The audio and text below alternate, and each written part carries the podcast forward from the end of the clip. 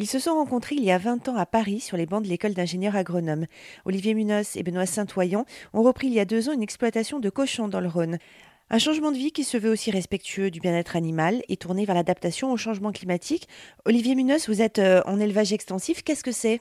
Alors, extensif, ça veut dire qu'on essaie euh, autant que possible euh, d'avoir des pratiques qui ont un impact, euh, on va dire limité au niveau environnement.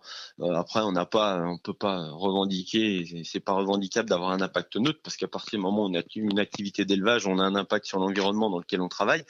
Mais nous, on essaie autant que possible d'avoir, bah, par exemple, des terrains encore suffisamment enherbés pour que les cochons puissent pâturer, puisque les cochons peuvent pâturer et pâturer quand il y a de l'herbe disponible. On essaie autant que possible de réduire la pression euh, déjection des cochons euh, en faisant des rotations sur les terrains et euh, chose qu'on n'a pas encore mis en place mais qu'on va mettre en place, c'est-à-dire de, faire tourner les cochons et des cultures sur nos terrains pour limiter à un moment les risques d'excès par exemple d'azote ou autres qui viendraient s'accumuler dans les terrains et qui seraient lessivés ensuite au niveau des nappes phréatiques. Donc après ça fait partie du modèle aussi de notre élevage, c'est-à-dire que si notre élevage veut durer dans le temps, c'est quasiment obligé d'avoir des pratiques extensives. Sinon, euh, dans 10 ou 15 ans, euh, on ne pourra plus rien faire sur nos terrains. C'est-à-dire qu'ils auront été à la fois ruinés par les cochons, ils auront été, on peut dire, quasiment contaminés en termes de déjection, ou du moins avec des taux trop importants. Donc après, c'est des terrains qui sont très compliqués à récupérer. Et là, vous faites aussi de, de l'agroforesterie? On a démarré et on va surtout booster euh, cette activité-là sur l'automne,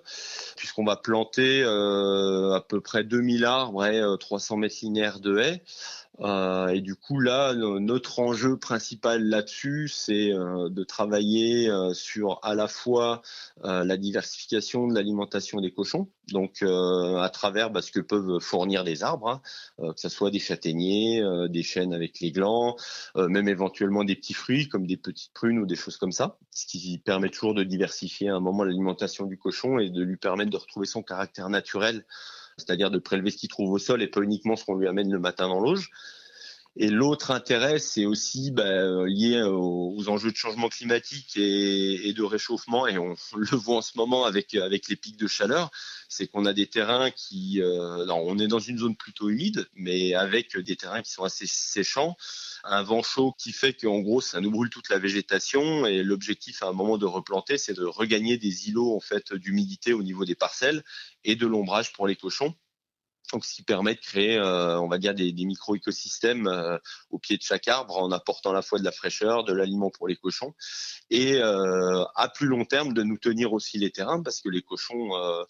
ont quand même tendance à éroder les terrains à force de gratter. Et du coup, l'idée, c'est de travailler dans les pentes pour faire des coupures de pentes avec ces arbres et que ça évite à un moment que les cochons nous ruinent tous les terrains, que la terre descende dans les points les plus bas. Alors après, l'autre enjeu aussi sur le fait de replanter des arbres, c'est que on va essayer de travailler sur des essences qui vont être des essences plus adaptées au climat qu'on a dans les 30 prochaines années. Parce qu'on voit, nous, sur notre zone, que bah, certaines essences, par exemple les pins, les choses comme ça, euh, ils ont tendance à mourir séchés, soit par maladie, soit euh, pour des problèmes de sécheresse. Euh, du coup, l'idée aussi, c'est qu'à un moment, on va travailler sur les essences qu'on va remettre ici, avec des essences endogènes, et mais aussi des essences qui viennent de 100 km au sud pour euh, que ce soit plus adapté euh, bah, au climat qu'on aura dans les années qui viennent quoi et que du coup euh, on se retrouve pas un moment avec des pans de forêt entiers qui vont tomber enfin ce qui risque d'arriver mais en tout cas nous commencer à renouveler au moins sur nos terrains c'est parti là quoi Olivier Munoz, associé dirigeant de Terre d'Arjoux, qui produit du cochon et du vin d'ici trois ans. si vous souhaitez passer les voir, si vous êtes dans le secteur, rendez-vous sur terredarjoux.fr ou sur rzn.fr.